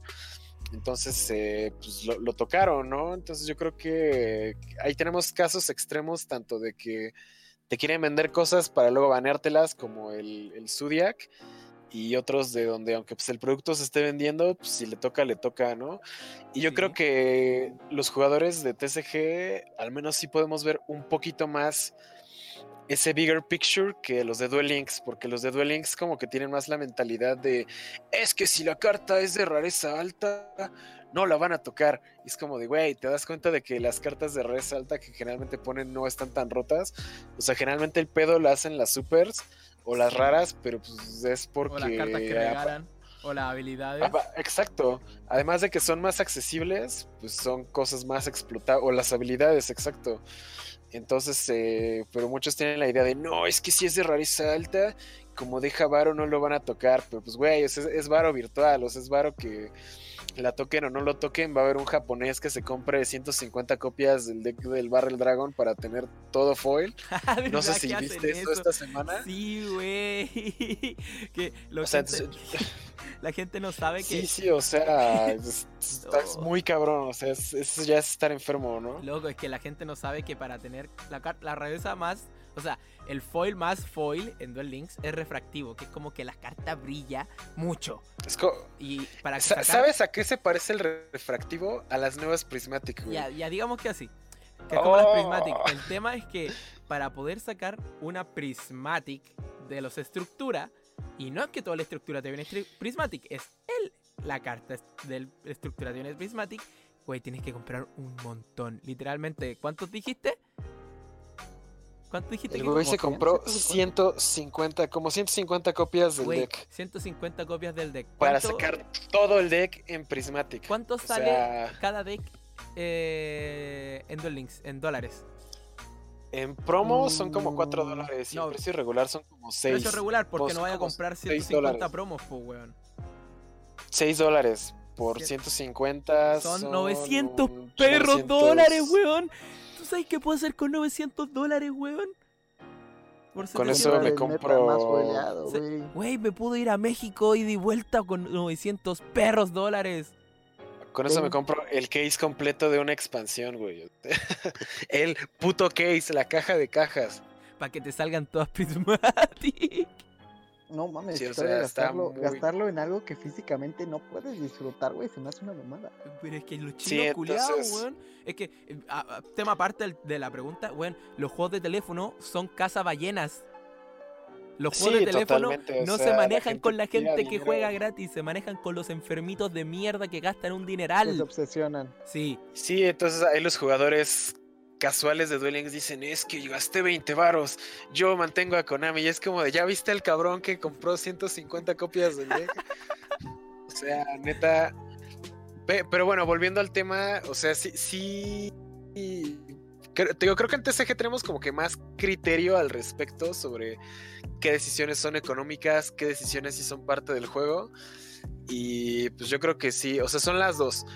Porque también si solo hicieras la lista ah, como para balancear, pero dejaras todo vivo, no habría incentivo para comprar el producto nuevo. Y eso, además de no beneficiar a Konami, no beneficia a las tiendas, que es lo que pasó con el Salamangreat. O sea, mi proveedor de Yugi que tiene una tienda acá, o sea, él sí ya me estaba diciendo de ojalá que ya toquen esa mierda y ya lo maten porque la gente no está comprando nada.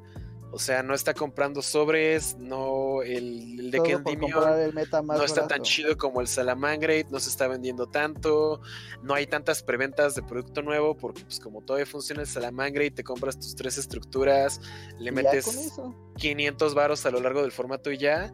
Entonces, yo creo que Konami lo hace no solo por Konami, sino también por las tiendas porque pues finalmente las tiendas están dando un espacio físico para que vayas a jugar y si nada más estás yendo a jugar y no estás comprando nada, pues no es business ni para las tiendas ni para Konami. Entonces yo creo que en, ese caso el Salamangreat sí fue una decisión económica, pero yo creo que fue más pensando en las tiendas y en el producto que no se le estaba vendiendo. Porque, o sea, realmente no es como que tú como consumidor le compres las cajas a Konami. Tú como consumidor le compras las cajas a la tienda y las cajas que ya están en la tienda ahí puesta, ese dinero ya lo ganó Konami, pero las tiendas son quienes no lo han recuperado. Entonces, si no se está vendiendo nada, realmente los que están sufriendo económicamente son las tiendas. Y pues yo creo que al Salamangrit sí le tocaba. Ah, ok, tal vez esta vaya a ser una opinión poco popular. Pero yo creo que si el, si el Salamangre hubiera sido de sobre, de todos modos lo hubieran tocado. Porque realmente hacía extremadamente bien lo que hacía. Y muchos dicen, ay, es que lo tocaron porque era free to play, ¿no? O sea, la mentalidad de niño rata de Duel Links. Pero yo creo que aunque el Salamangre hubiera sido de sobre, hubiera sido igual de bueno y e igual lo hubieran tocado. Tal vez hubiera estado menos representado porque hubiera sido más caro, pero el deck como tal, como existe y como funciona, hubiera venido en sobre o, eh, o, en deck, hubiera sido el mismo el resultado al final. En resumen, el deck estaba roto. Sí. Y ya le tocaba morir. Sí. Completamente de acuerdo. comillas morir. o, sea, porque, como dices, fue, un deck dominante. Un deck dominante, asquerosamente dominante, güey. Donde lo vieras estaba, ya sea ganándolo o quedando segundo o tercero, güey. Güey, o sea. eran las pocas excepciones en las que ganaba otra cosa. O sea, y también piensa, o sea. No, el, mazo sigue siendo igual. No es el mejor. Actualmente ya no es el mejor. Pero un deck así de dominante no se muere con dos listas. No, para nada. A mi parecer no. y pues, más porque este deck, más porque este deck hace juego con nada más una carta, güey. Básicamente con una carta hace el juego. Sí. Y esa perra era Gacela. Gacela, uh, Gacela y un sueño, como decían por un lado que yo conozco. Gacela and a dream. Listo. Sí, güey. O sea, e, es que, es que Gacela era el target correcto para tirarle, porque abrías con Gacela era GG. El buen Gacelazo, nada le gana. Nada le gana al buen Sí, o sea, no mames, no había, no había manera. Entonces, pues. Eh, sí, sí, ya, ya le tocaba. O sea, no está muerto. Tiene una pinche putazo, güey. Pero no está muerto, definitivamente. Sí, la cuestión es que ahora tienes que comprar Signet Mining, que están a 30 dólares cada una. Pero o sea, te digo, todas esas cajas de Darkness Storm que están en las tiendas que nadie ha querido abrir, esas Konami ya, ya lucró con ellas hace, o sea, se pagaron dos semanas antes de que saliera la caja. O sea, desde abril, Konami ya tiene el dinero completo de Darkness Storm y de las Special Edition. O sea, ya no es de, oh, Konami quiere vender Darkness Storm. O sea, no, el Konami ya las vendió. Las tiendas son las que quieren vender, pero pues si quieres seguir jugando, pues tienes que invertir. Pero pues te digo, ella es más pedo del, jugador con la tienda que del jugador con Konami. Exactamente. Eso, si compraras directo del, de Konami, así como de, hey, Konami, mándame cajas a mi casa, entonces pues ahí sí se podría argumentar eso. Pero aquí, como tienes el factor tienda, entonces pues ya, yo, yo creo que es diferente. Sí, definitivamente. ¿Les parece si pasamos a otra pregunta? Sí. Yo creo que ya sea la última pregunta porque eh, ya llevamos una hora. Eso mismo iba a decir. Me parece perfecto. una, eh, llevamos una hora con. Entonces elegimos la última y cerramos. Sí. Última pregunta ¿Cuál, y ¿cuál quieres elegir? A ver, todos vean una pregunta y ahí elegimos cuál. Yo digo sí, porque eh, para que todos tengamos como nivel. eso sí, no vamos a elegir la de Penry. Guerrero Castor no va a haber un análisis de Guerrero Castor. Es un Castor con espada y armadura. ¿Qué más podemos decir de eso? Exacto, si ya está vergas, ¿no? Arte 7 5 de 10. 5 de 10. Yo le doy un 1 de 10, men. Ya, Mm, popularidad No sé qué elegir, chavos. como 6 de 10. R Castor nuevo meta. Es truque nuevo A ver, arquetipo. a ver, esta me Warrior. pareció. Esta me pareció interesante. Al menos en mi opinión. O sea, desde nuestra perspectiva, bueno, esta pregunta la hace. La hace. A ver, ah, espérame, se cerró. Humberto Roque. Humberto Roque. Ajá. qué, qué es el indicador o qué es lo que nos indica que un deck va a ser competitivo. Mm. O sea, esta me parece interesante, al menos a mí. Dice, para así sea, ¿qué comprar es lo que- antes que suba. Ajá. O sea, ignorando esta última parte, me parece como muy interesante eso de que nosotros vemos como indicador para que sepamos que un deck tiene el potencial para ser competitivo o simplemente los echamos como basura. Mm. Es que Bueno, esa es la que yo propongo. No sé si ustedes se quieren proponer otra. Yo había leído la bien. de Pablo Figueroa que decía ¿por qué jugar Yu-Gi-Oh sobre otro TCG? Y creo que ya la respondimos mientras hablábamos Sí, sí, fue, sí, fue la primera, fue la primera, sí. Sí. O sea, no fue la primera, pero incluyó esta pregunta. O sea, Sí, es- exacto, está- la, la- está- la de sí, Magic incluyó esta pregunta. Sí. Ajá. Está entre entonces Ya líneas. sería responder lo mismo. Pero yo digo que sí, la de Humberto está bien. Vamos a darle like. Va. Ya le di like. Entonces, ¿quién parte? ¿Quién inicia? ¿Quién quiere responder? ¿El, el- Mm. el niño vicio, el weoncito o el que llegó tarde? Que estaba comiendo. llegó tarde, el que sí, yo digo que el que llegó tarde, el que estaba comiendo unas carnitas y mientras nos mandaba fotos y nosotros estresados porque este bueno estaba llegando tarde, hijo de perra. No mames, estoy de vacaciones. güey. Ya Güey, sabías. las vacaciones no existen. Sí, las vacaciones son son, inventadas papás. por los papás. Exacto, tus papás inventaron tus vacaciones, güey.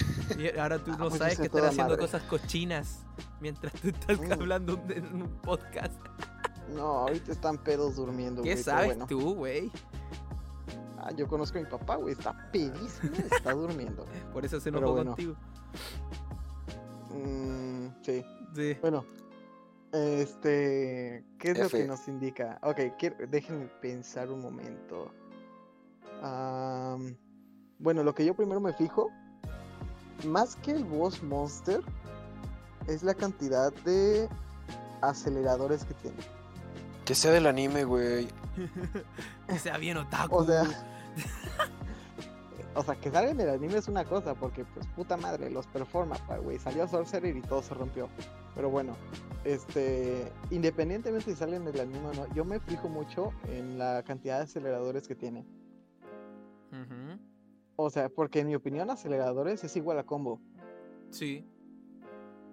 Entonces, y basándonos en las cartas que hay en el momento, en este caso sería el Saryuya, Ujú. que es como la carta principal de todos los decks combo para hacer sus jugadas. Este, yo me baso mucho en la cantidad de aceleradores para saber qué tan extensas pueden llegar a ser sus jugadas. Al menos ese es el indicador que yo le veo. No sé ustedes si ven otra cosa. Yo por ahí- Además de un buen, de un buen boss monster. O sea, yo lo que por lo que yo veo, siempre intento ver que tenga, o sea, que te puede dejar algo contundente sin perder tanto. O sea, todo lo- todas las jugadas te quitan recursos, pero a la vez tú tienes que intentar generar recursos. Tú no, o sea, si bien tú sabes que tu combo te deja un campo tan absurdo, que cuántas cartas necesitas, tres, cuatro para intentar hacerlo, versus algo que necesita uno, dos, o sea, pensar en la eficiencia de las cartas que estás pensando. Y no ni siquiera un arquetipo que sea competitivo, piénsalo también como carta. O sea, esta carta, si bien no es tan buena, pero existe esto, esto, esto y esto. Y esto inherentemente hace que esta carta sea buena. Entonces, esta carta puede entrar en ese, en mazo que es meta, porque actualmente también, más que arquetipos meta, son como eh, Engines. engines de mazo. Por ejemplo, el Engine War Dragon, eh, mientras, mientras hay un meta con mazo dragón potente, el Engine War Dragon siempre va a ser un, de- un, un engine competitivo. ¿Por qué? el Porque- Engine Orcus. Sí, es que además piensa, po, Elpi te invoca un monstruo del mazo y eso hace que la invocación de Elpi no te haya costado nada. Porque sí, invocar a Elpi te pide un dragón, pero él mismo también invoca un dragón. Entonces, tienes una carta extra en mesa prácticamente. Y luego haces otro monstruo que te invoca otro del cementerio, otra carta extra por nada. O sea, estás generando ventaja de la aceleración, la ventaja de carta, la eficiencia. Y además del boss monster, porque sí, todos los mazos generalmente tienen un boss monster. Eh, tener un, punto fijo. ¿De qué te sirve poder hacer tantas cosas, pero que al final no llegues a nada? O no tengas como una meta clara. O sea, es como la vida misma. O sea, tienes que tener una meta clara. ¿Ah? Como el Spiral. ¿Al inicio? Sí, pues al inicio Spiral. El Spiral al inicio era basura. Un chico de ventaja, pero como dice Matías, no tenía una meta, o sea, era así como de, oh, tengo un chingo de cartas, pero termino así con un agente, un dron, un master plan y un chingo de cartas en la mano y es como, ¿y qué hago con esto? y llega, y llega el, el Link, güey, llega el Link, puta madre, le da ya se fue a la mierda todo. un sentido a todo. O sea, ya dices, ah, no ma, por eso podía hacer esto, esto, esto, esto, güey. Em, recuperando un poquito el tema anterior, una carta es la que hace la diferencia. Sí. Por más viejo que sea el arquetipo, una carta es la diferencia. o sea, ustedes saben cómo hablamos en el chat, ahí en nuestro grupito. ¿Cómo le decíamos al Salaman Great cuando salió? El Salaman, Salaman Shit. Salaman Shit, sí, honestamente, honestamente el Salaman Great, el Salaman Great como tal al inicio y como en, en general, como concepción de deck, no es viable competitivamente porque no tienes espacio para andar en tu extra deck. Básicamente tienes cinco monstruos en el extra deck y con múltiples copias. Sí. sí. Y todas súper, o sea, y ninguna hace nada realmente. No. Siendo honesto, como Boss Monsters, ni uno vale como la pena traerlo y gastar todos los recursos para traerlo. Pero. Güey, llega, llega Gacela. Llega Gacela, llegan sus pinches counter y sus trampas, güey. Y ahí vimos que era un eso, el círculo. eso ya cambia todo, güey. Exactamente. O sea, como una o un par de cartas hace completa diferencia. Pues sí, o sea, es que al fin y al cabo es como en la vida, si no tienes una meta clara no vas a llegar a ninguna parte. Por eso chicos, recuerden, tienen que estudiar. Consejos en tier 0 para la vida misma y para el juego. Eso sí. Y por lo general, esa, esa carta que hace como la diferencia entre si un deck se va a volver meta o no, son dos cosas. Un boss monster o un buen buscador. Tipo, por ejemplo, Sky Strike por Engage, sin existencia Engage. O sea, Engage es... Ah, engage es el deck, o sea, prácticamente sin Engage no juegas Sky Striker. sí, y por lo general, y por lo general los decks que reciben, perdón, déjame, continúa, déjame güey, te dejo hablar. Sí, sí, continúa. Este, por lo general, los decks viejos que se vuelven meta es porque reciben una de las dos cosas y porque cumplen una de dos características. Una es que tienen un buen monstruo que vale la pena traer al campo, pero se les dificultaba. Y otra es que tenían todos los buscadores del mundo, pero no tenían finalidad. En, oh. este, en este último ejemplo, como, tú, como ustedes dijeron, Spiral. ¿Sí? Puedes hacer todo el desmadre que quieras, pero al final, ¿para qué? Para nada. Pues Para nada. No, tenías nada que hacer con tanta ventaja. O sea, si generabas un chingo de cursos. Y luego, güey. ¿Luego qué? Yo había puesto mis recursos aquí. Y del primer caso, la verdad, ahorita no puedo pensar en uno, pero estoy seguro que hay un ejemplo por ahí que por algo se me ocurrió esta madre. ¿De qué cosa? De. De que tienen un monstruo que la neta vale la pena bajar, pero se les complicaba. Oh. Oh, ¿cuál? ¿Cuál puede ser? Yo. Uy, sí, sí hay. o sea, tiene que haber uno, porque no es un caso que acabo de inventar. Sí, no, no, pasado no, no. sí, sí, ha pasado, sí ha pasado. El Dragon Link con el Pero... Dragon, weón. El Red Dice Metal Dragon. Es que el Red Dice Metal Dragon. Sí, o sea, se invoca súper fácil, pero es que ahora lo invocas mucho más fácil. con el efecto del Sarriuja. con el mismo Elpi. Lo revives con el mismo El eh, Pisti. No, qué asco de mono, weón. Dios mío. Eso sí. Qué asco de carta. O sea, también que la gente siempre y como creo que siempre ha pensado que arquetipo, los mazos son arquetipos, pero arquetipos dígase necros. Que en el nombre todos los monstruos, todas las cartas del arquetipo se, se conocen por un nombre, ¿cachai? Pero rayos, o sea, Cybers no es un arquetipo y todos lo conocemos como arquetipo Cybers. O sea, te concedemos el rango de deck, pero no el de arquetipo. es que, por ejemplo, Exactamente. Ya, ya, ya me acordé, ya me acordé de un, de un ejemplo, y lo, lo mencionó el Rick hace ratito. ¿cuál? Claudian. Este.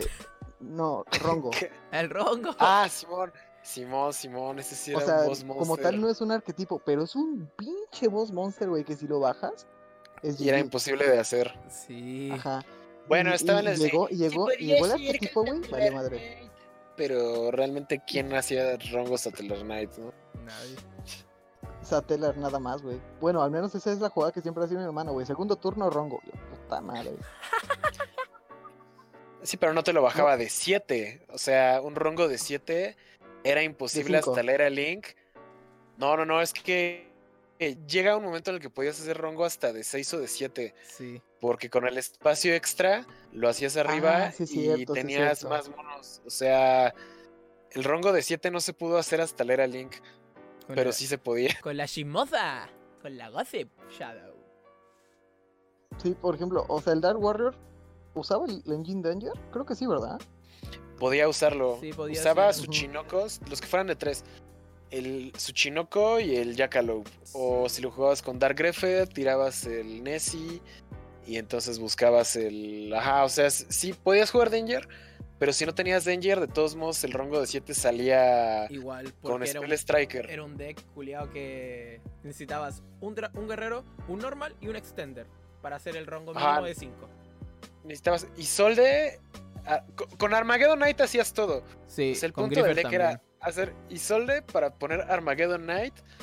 Para tirar lo que te faltara y hacías todo el combo alrededor de esa mierda. Sí, pues sí, por ejemplo, la jugada Armageddon era Armageddon, Griffer, Bion. Todo eso de One Card sí, Combo, cualquiera de esos. Neos Connector. Y si te salía cualquiera de esas cuatro más un extender, el rango era de 6. Y eran dos turnos. Era Sí. un turno muerto y el turno Ajá. siguiente te reventaba la mesa al oponente. Pero si abrías con doble extender y podías hacer la chismosa de más materiales, salía de 7 y ya literalmente tu oponente lo único que podía hacer era Chuparse rendirse. pito, Porque las ro- rango de costillas, seis- chuparse el pito. Rongo de 6 todavía te lo podías quitar. Te esperabas dos turnos seteando monos y ya, pero Rongo de No, 7 el ya era rongo de 6 no imposible. te lo quitabas con dos turnos seteando monos porque cuando pasaba tu turno el rongo quedaba con 5 y te reventaba la mesa al oponente. Así que te pasaban 3000 de daño fijo. Sí, o sea, está, estaba muy estúpido. Pero sí, ti- tienes razón, ese era un boss monster Sí, una que no se podía Sí, hacer. y, que llegar- ya y llegaron los medios, y llegaron los medios y pum, güey, ahí está. Entonces, ese, ese es- Baneado. bueno, sí, eso es lo que yo digo que es lo que te indica este si Eso. un deck va a rifar al final o no. Sí. O por ejemplo el Hot Red, Bueno, pues ese el Archfiend sí es un, ajá, sí son, sí son boss monsters, sí. O sea, sí, Sí, claramente de un boss monster de un Su, su arquetipo ar- de su mierda. arquetipo sigue valiendo, exacto. Sí. Pura verga. Pero es un boss monster, ¿Cuál, o sea. cuál, cuál? El Abyss, el que niega, el Sí, que el que hace hace como Thunder Dragon. Bailer a y- una carta. Ah, ya, ya, ya. El que le hace Bailer a una carta en campo haciendo target. Que se puede meter entre cadenas y es hermoso. Es una carta muy buena. ¿Qué Sí, pega sí, el de sí. 1200?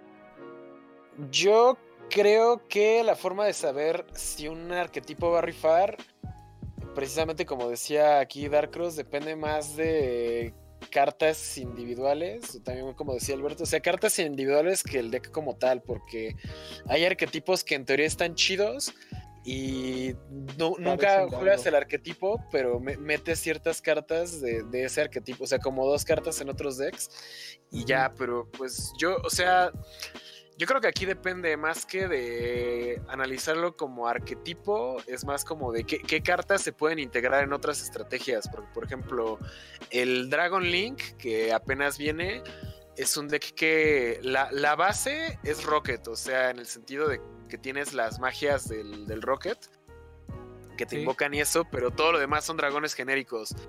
Entonces, eh, realmente ahí no es que el Rocket esté rifando, está el soporte Rocket, se puede integrar a otras estrategias de dragones genéricos para que hacer jugadas chidas.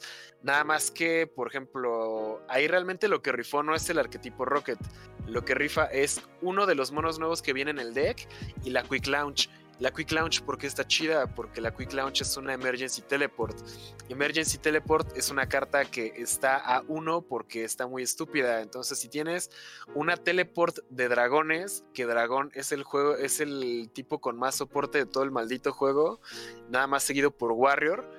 Entonces, este, y aparte todos son Dark, o sea, Dark Warrior es como de los mejores tipos del juego junto con Dark Dragon, porque es lo que tiene más soporte. Entonces, si por ejemplo los del Rocket tal vez fueran tierra, no estaría tan chido, pero siguen siendo dragones. En cambio, si fueran, no sé, este tierra reptil, no estaría tan chido porque no tendrían sinergia con otras cosas y no existiría el Dragon Link. Sería tal vez Reptile Link, pero el soporte reptil que existe está culero. Entonces yo creo que cuando sale un arquetipo o cartas nuevas que tienen, están rotas por sí mismas y aparte tienen acceso a un chingo de soporte que ya existe, que pues, generalmente lo, más fácil es eh, Warrior Dragón, Spellcaster también o Machine. Las máquinas también tienen un vergo de soporte. O sea, arquetipos así que hayan sido muy soportados en el pasado, pues cuando sale algo nuevo tienen acceso a todo ese pool de cartas. Por ejemplo, el dinosaurio realmente ahorita está chido porque no tenía ni madres, pero todo lo nuevo que salió estaba chido. O sea, lo único que usamos de dinosaurios viejos ahorita es Fossil Dig y, el Aeolo, que es el y Baby Cerasaurus. Ajá, exacto. Todo lo demás es nuevo. Pero como antes eso no existía, pues no había forma de saber que los dinosaurios iban a rifar. Bueno, esa es la, contestando la, la parte de cómo saber si un arquetipo va, a rifar o no. O sea, yo creo que lo, resumimos en que si genera un chingo de ventaja, tiene cartas buenas que te invocan del deck o te hacen robar un chingo o te generan un chingo de ventaja gratis entonces ahí puede estar bueno el arquetipo. Y cómo saber qué va a subir y qué no va a subir. La neta, eso, eso está muy cabrón. O sea, la gente cree que los que invertimos en este pedo, así como que sabemos, ¿no? Porque a mí siempre llegan y me preguntan de, güey, este, con los nuevos decks, ¿qué cartas crees que suban? Y es como de, güey, pues no sé, o sea, yo tampoco tengo así como que la bola de cristal para saber qué van a reimprimir, qué no van a reimprimir, qué va a venir en lata, qué no va a venir en lata, qué va a estar en la ban list, qué no van a banear. Entonces, realmente estar como que adivinando es imposible. Por ejemplo, mucha gente estaba con el True Draco ahorita de, oh, sí, huevo, la mejor inversión es el, el Ignis Hit porque no tiene reimpresión y pues ya anunciaron la reimpresión hoy. Igual el Subterror, un chingo de gente estaba desde antes juntando ciudades Subterror para venderlas carísimas. Algunas sí las vendieron caras de a 200 varos, 300 varos, pero ya se anunció la reimpresión, entonces el valor de esas cosas así baja, baja un chingo. Entonces yo creo que no es tanto de ir viendo qué va a subir y juntarlo, sino es más como de... Al menos lo que yo hago es de que todo lo que voy jugando, todo lo que es staple, te lo vas quedando, te lo vas quedando, te lo vas quedando y si sube de precio, ya lo tienes y tienes la opción de jugarlo o venderlo. O venderlo, sí. Y si no sube de precio, pues de todos modos pues, lo guardas por si algún día sirve ya. O sea, más que estar adivinando, es estar juntando de poquito en poquito, de poquito en poquito. Y algunas de esas inversiones chiquitas que pues, tal vez te costaron 50, 60 pesos, se disparen a 200 pesos, ¿no? Una carta. Pero si estás así como de el, típico güey aquí de plaza de, no, bro, es que, vamos, Reinforcement of the Army es el ejemplo, güey. O sea, ese güey, había un güey aquí en plaza que siempre dice que todo va a subir y estaba dando el Reinforcement of the Army común. Eso fue como en el 2015, ¿no? Antes de que estuviera a uno. No, bro, de 40 varos, porque va a subir. Y es como de, güey, lo van a tocar, no seas mamón. No, bro, es que va a subir y pues obviamente se quedó con un chingo de copias de Reinforcement of the Army que nunca pudo vender por estarlas acaparando. Entonces les digo, más, que enfocarse en qué va a subir y qué va a bajar y todo eso, que son cosas que realmente no están dentro de nuestro control, lo que está dentro de nuestro control es ponernos a estudiar, ver qué soporte tienen las cosas que vienen con lo que ya existe, que les digo, o sea, si es Dark es Dragón y tiene Summon from Deck, va a rifar. Si es Dark o Luz es Warrior y tiene Summon from Deck o tiene Foolish Burial o tiene Robo, va a rifar. O sea, si es este, no sé, Wyrm, Lucy Dark y Boca del Deco, o sea, vas viendo patrones, ¿no? Por ejemplo, si es máquina, Luz o Dark, y aparte roba o es intargeteable, indestructible, busca y se invoca como los Cosmo, entonces pues va a rifar. Entonces no, no es tanto como de adivinar, es más como de usar la lógica. Y por eso es que algunos decks que tienen hype fallan y bueno, a veces sí pasa como el Salamangre, que realmente nadie lo veía venir. Es que, güey, Porque, o sea, es, era cybers, cyber, cybers de fuego. Cybers de fuego con un Exis y aparte no, Que no consume tienen un- recursos a lo hijo de la un- chingada. Ajá, y no tienen un boss monster muy, muy chido, entonces pues nadie lo vio venir. Pero por ejemplo, cuando empezó el año, que el Salamangreat empezaba a rifar en OCG, acuérdense que fue cuando empezó el hype de la Lady Debug, que todos estaban de nada, este, la Lady Debug está bien culera, el Salamangreat está culero, empieza a rifar el Salamangreat y todos así de, ay, bueno, pero seguro la Lady Debug la van a reimprimir, y es como de, güey, no la van a reimprimir. Y todo el mundo, no, pinche carta de 20 varos, así, pues yo compré mi tercia de Dex, de a 100 varitos, ya sabiendo que el Salamangreat venía, o sea, no es como que hice una apuesta ciega, simplemente usé la lógica, compré mi- mis tres decks de 100 varitos cada uno, saqué mis Lady Debug, subasté mis bases Cybers, pasan dos semanas y ya, Lady Debug de a 150 varos y Dex de a 180, ¿no? Porque realmente lo que valía era la Lady Debug y todos, ay, ¿cómo podía saber que esto iba a pasar? Es como de, güey, pues era el buscador Cybers genérico que era súper en un deck que casi nadie quiso comprar ya hace como seis meses. Entonces, o sea, te digo, yo no adiviné, yo usé la lógica. Entonces, pues usen la lógica, es lo único que les puedo decir. Chico, cabro, el sentido común. Y como lo, con lo tema de las ah, de las staples, es como una despensa bien llenita, bueno. O sea, tú tenés tu despensa, no, nada te falta, nada te sobra. Y cuando necesitas algo, vas y lo sacas. La carpeta con las cartas de staple es lo mismo, bueno. O sea, oh, necesito tres H, ¿dónde las tengo? Carpeta. Y y las sacas.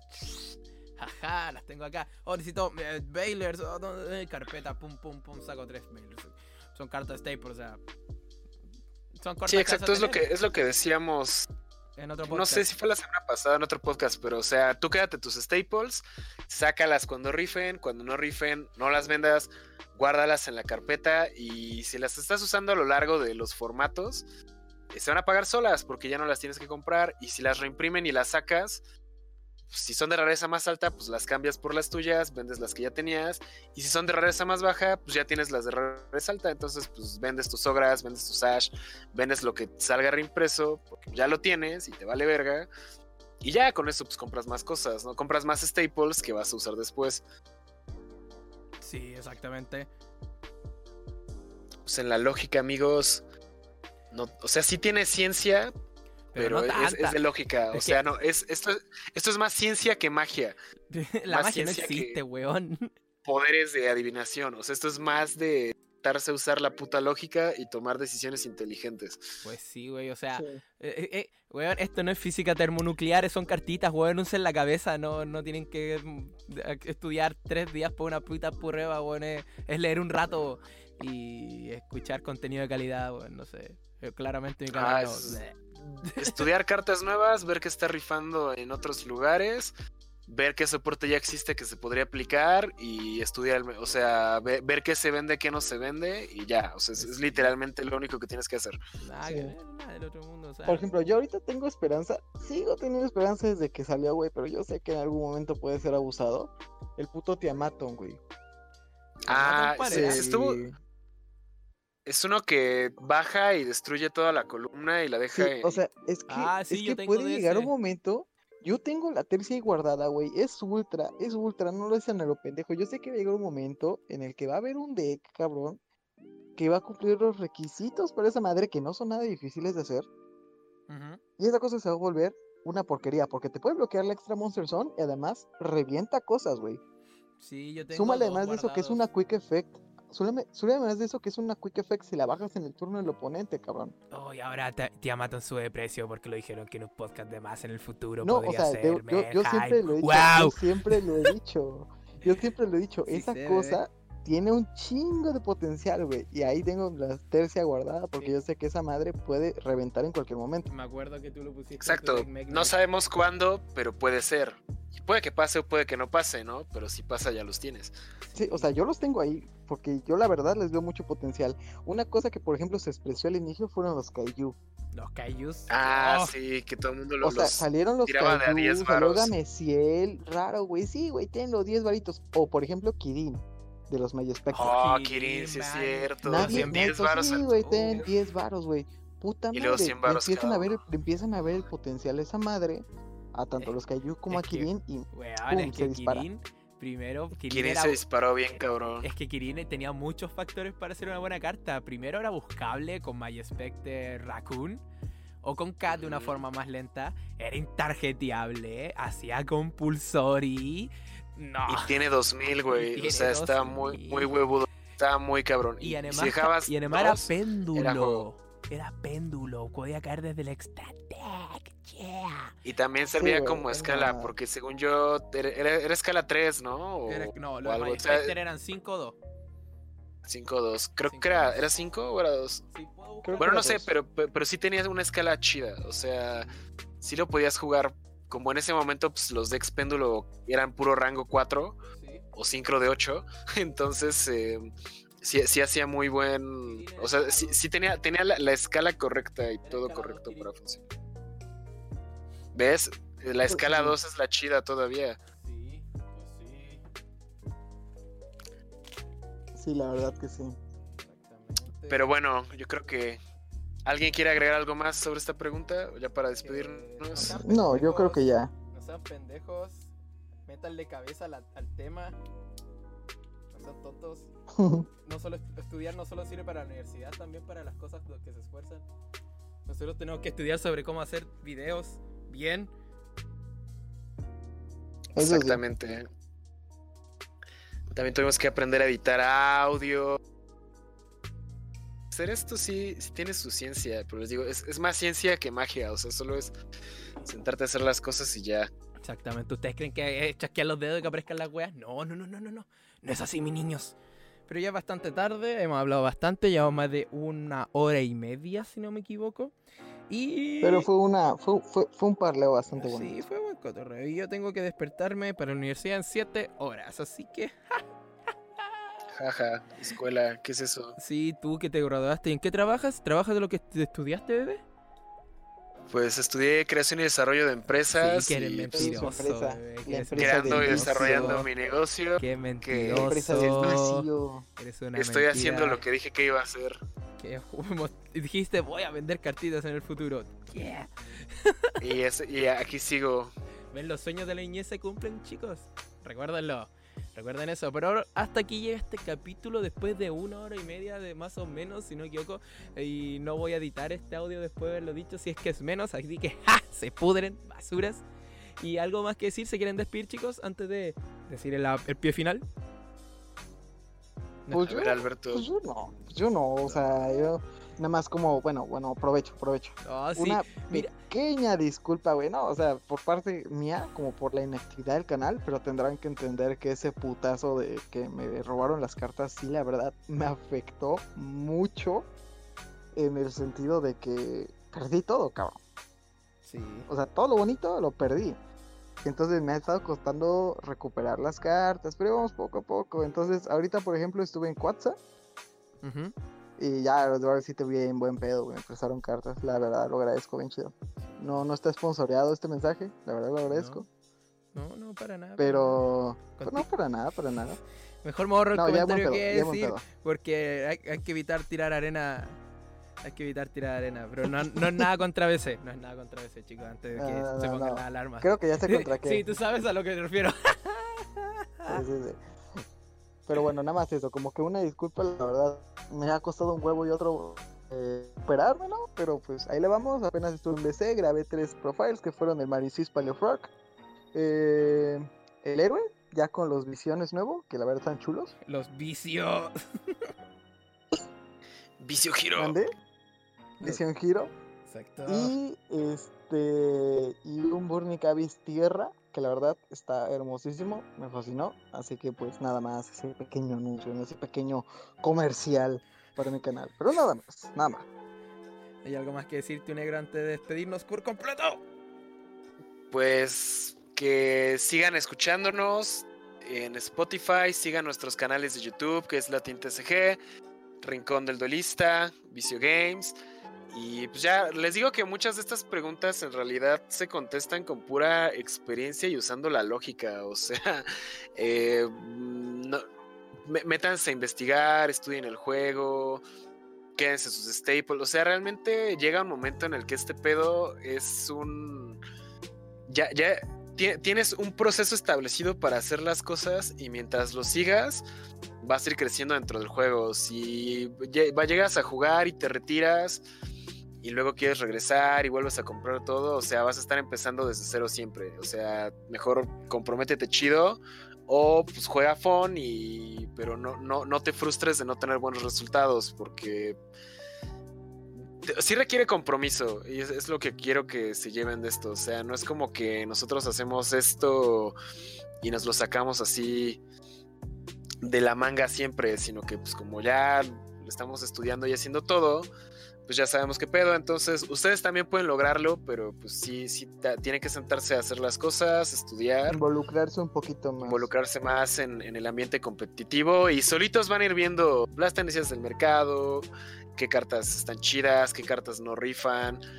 En el momento en el que entiendan por qué Pot of Desires es una carta muy vergas, en ese momento ya, ya estarán como que un paso un poquito más adelante del promedio. es un menos 12, güey. Es un menos 10. Ese, va a ser un, tema muy bueno, ¿no? El, es buena Pot of Desires. Pero sí, o sea, prácticamente es eso. Practiquen, jueguen, este, chequen, infórmense. Porque les digo, más que magia, es, esto es de experiencia. Experiencia, exactamente. Exactamente. ¿Algo más, huevón? No, yo ahora quiero decir que eso nomás, chicos. Recuerden, lávensela, coman frutos y verduras. Siempre duérmanse temprano, duerman sus 8 horas para estar bien, bien bonitos. No como yo, todo destrozado. No como nosotros. Eh, yo, yo tengo 23 años y parezco de. Güey, yo tengo 23 años y parezco de 26, conche tu madre. No tomen alcohol, chicos. Hace mal. Muy, muy, muy mal.